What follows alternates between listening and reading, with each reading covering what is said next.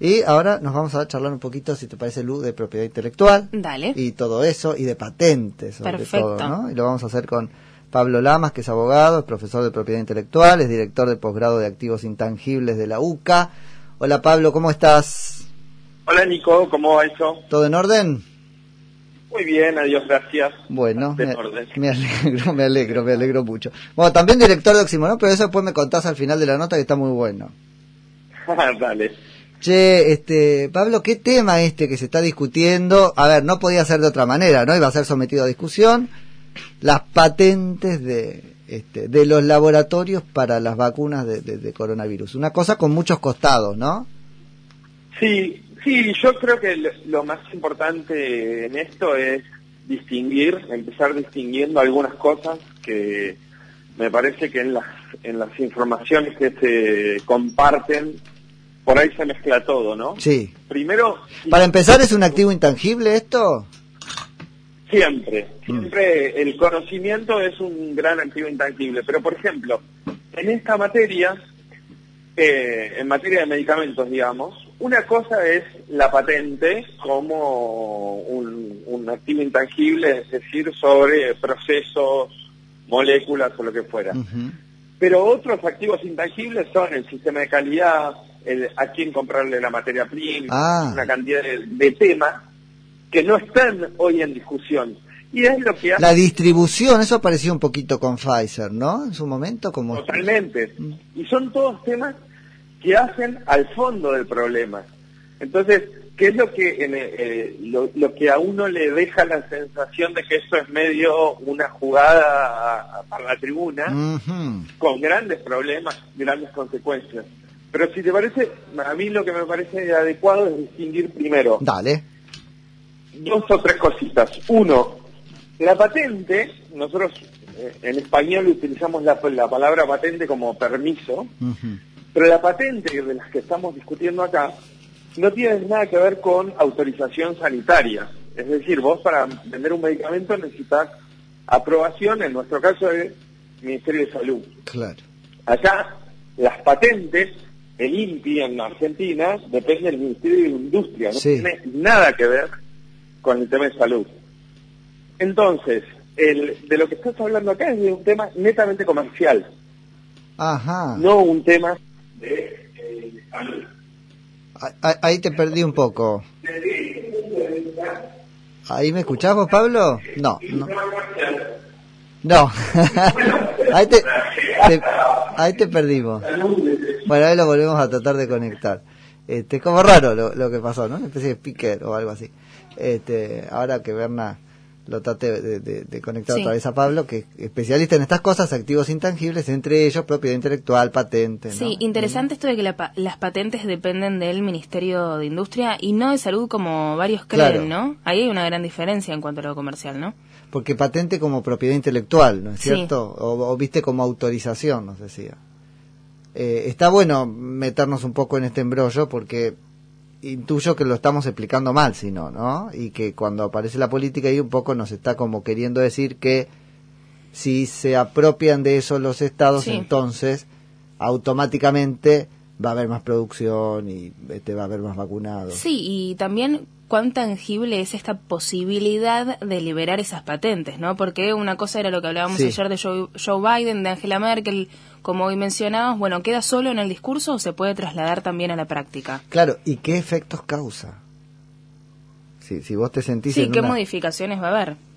si vos te sentís en una inseguridad respecto de este, la protección de ese conocimiento que pusiste este, y al que le encontraste una aplicación práctica, bueno, entonces qué motivación vas a tener para poder volver a hacerlo, ¿no? Sí, totalmente. Entonces, o para querer volver a hacerlo, que me parece todavía este, mejor. Así que, ahí no puedo comunicar, Pablo, de dónde para nada, porque él está en... No, Así ¿no? que no, no, no, sí, Ahí sí. Pablo, ahí estás. Sí, ahí no sé dónde nos quedamos. No, nos quedamos, ibas a definir, ibas a empezar a definir y nos estabas contando este, la, la, la cuestión de las patentes como algo comercial y ahí te perdimos. Ah, no, lo que te decía es que eh, la, la, la patente como autorización es un tema súper comercial que tiene especialmente una, está comprendido el caso de, los problemas sanitarios, en los cuales hay una figura en todos los tratados internacionales que se llaman licencias obligatorias. Cualquier país, cualquier gobierno de cualquier país puede imponer, liberar las patentes en términos vulgares de determinado producto en caso, por ejemplo, este de pandemia. Ah, pero ahí liberar la patente sería no requiero de autorización y simplemente alguien que está patentado en otro lado puede vender acá. Claro, en realidad lo que lo que significa eso es que la licencia obligatoria no es que cualquiera lo pueda hacer sin más, sino que deberías pagar un importe, pagar una regalía al titular, pero no necesitas de su autorización. Okay. Sea para fabricarlo, sea para venderlo, sea para lo que fuera.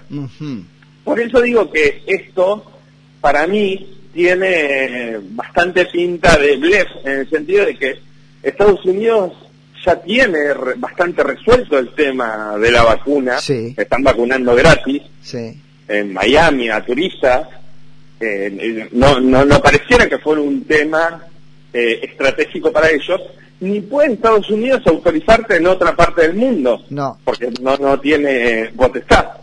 Cualquier país podría otorgar una licencia obligatoria si fuera el caso.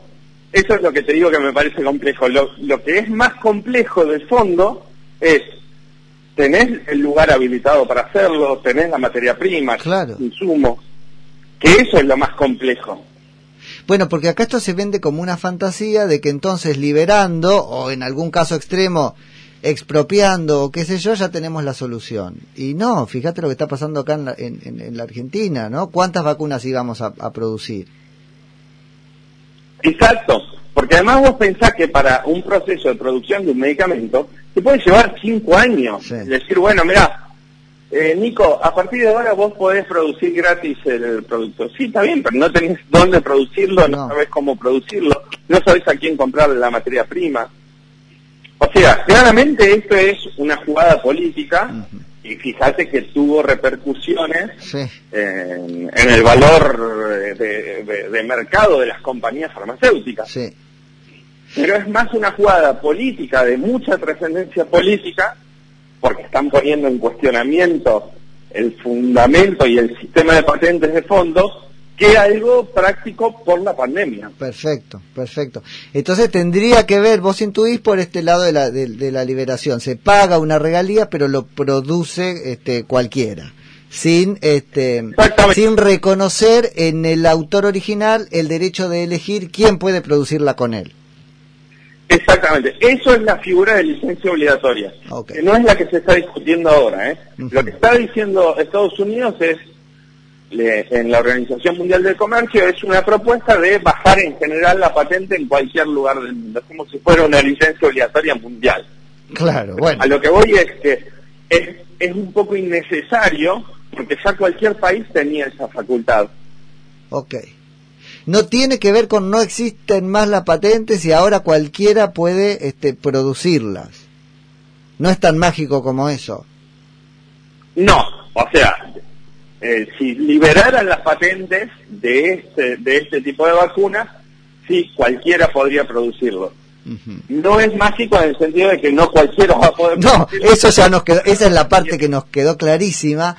Ahora quiero que, que me cuentes, Pablo, un poquito de la otra parte. ¿Qué le pasa al laboratorio que invirtió, trabajó, etcétera, para, este, bueno, crear algo que estaba protegido por esa patente que ya no lo protege más, en términos de incentivo, en términos de negocio. ¿Qué le pasa? Ya vimos que le bajan las acciones. Ese es el costado un poco más problemático, ¿no? Porque para mí, e, en estos temas de de Pharma versus el sistema de patentes, hmm. hay mucha ideología y mucho interés creado, ¿no?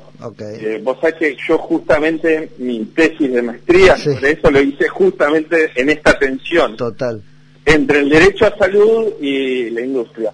Cuando vos hablas con la industria te dicen, no, pero esto es, y, tiene mucho de, de verdad, que el sistema de patentes es un sistema de incentivos. O sea, si yo no voy a ganar plata, ¿por qué voy a estar investigando para sacar un nuevo producto si después eh, cualquiera lo va a poder producir, nunca voy a recuperar la inversión. Para que vos te des una idea, el desarrollo de un producto farmacéutico de cero te puede llevar mil millones de dólares. Claro, sí, sí, es un numerito. Entonces, decirle a alguien que va a desarrollar un producto, va a gastar mil millones de dólares para que después no lo pueda recuperar en ningún lado, y es bastante complejo. Sí, sí. Entonces, por, e, eso es un tema.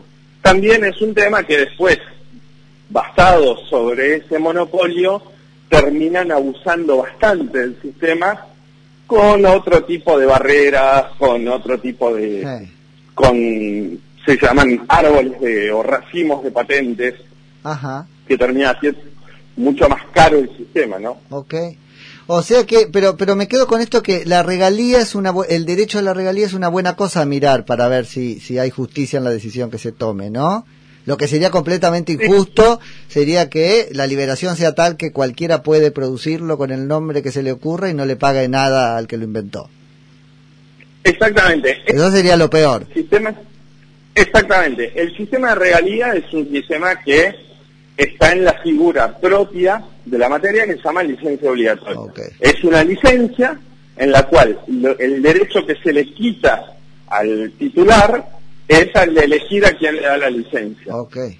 Okay, okay, y la decisión fuera no a través de licencia, sino directamente dar de baja la patente, podría no incluir la regalía. Claro. Che, Pablo, y acá ensucia todavía más el razonamiento el hecho de que gran parte o parte significativa de esa inversión inicial en muchos casos fue dinero público. Totalmente. Y Eso hay que tenerlo en cuenta en la ecuación, ¿o no? Porque si no...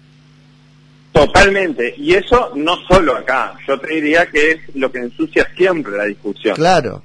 Es tan costosa la investigación básica que muchas veces o generalmente es hecha a través de dinero de fondos públicos o financiados. Claro. De hecho, vos sabés que en propiedad intelectual es otro de los grandes problemas que hay. Estados Unidos es un gran paladín de la propiedad intelectual, pero al ser todos activos intangibles después se daban las oficinas centrales de las empresas a paraísos fiscales. Claro. decía, yo te soporto toda la inversión, tengo un sistema de patentes, te, protejo en todos los, mis acuerdos comerciales y vos pagás impuestos a las ganancias en otro lugar. Claro. No, ese te soporto la, la, la inversión con dinero público tiene que ser traído, pues si no también entramos como, ¿no? En, en una en, una reflexión de signo contrario al imperante, pero que es también este, un ideal, porque no es tan puro, no es que el, laboratorio puso de la suya y se jugó con la suya. Totalmente, totalmente. muchas veces en farma pasa eso y en general pasa pasa en casi todas las áreas, ¿no? De, de, investigación básica eh, suele estar eh, en manos del Estado porque es, es muy difícil convertirla. Para que vos te des una idea, un proceso de aprobación de un medicamento lleva una, un, proceso de primero de muchos años y después de muchas pruebas. Sí, y de muchos errores. Un medicamento en, en, humanos y te fue mal en, en la última etapa, por ahí gastaste 800 millones de dólares y no sacaste nunca un, producto. Vos que sabés de esto, ¿no? O los que saben de esto han de estar mirando este proceso con particular este aprehensión, porque cómo se han acelerado los tiempos de las pruebas y etcétera, es una cosa que no podía ser de otra manera, pero bueno, algún ruido hace, ¿no? Sí, sí, sí.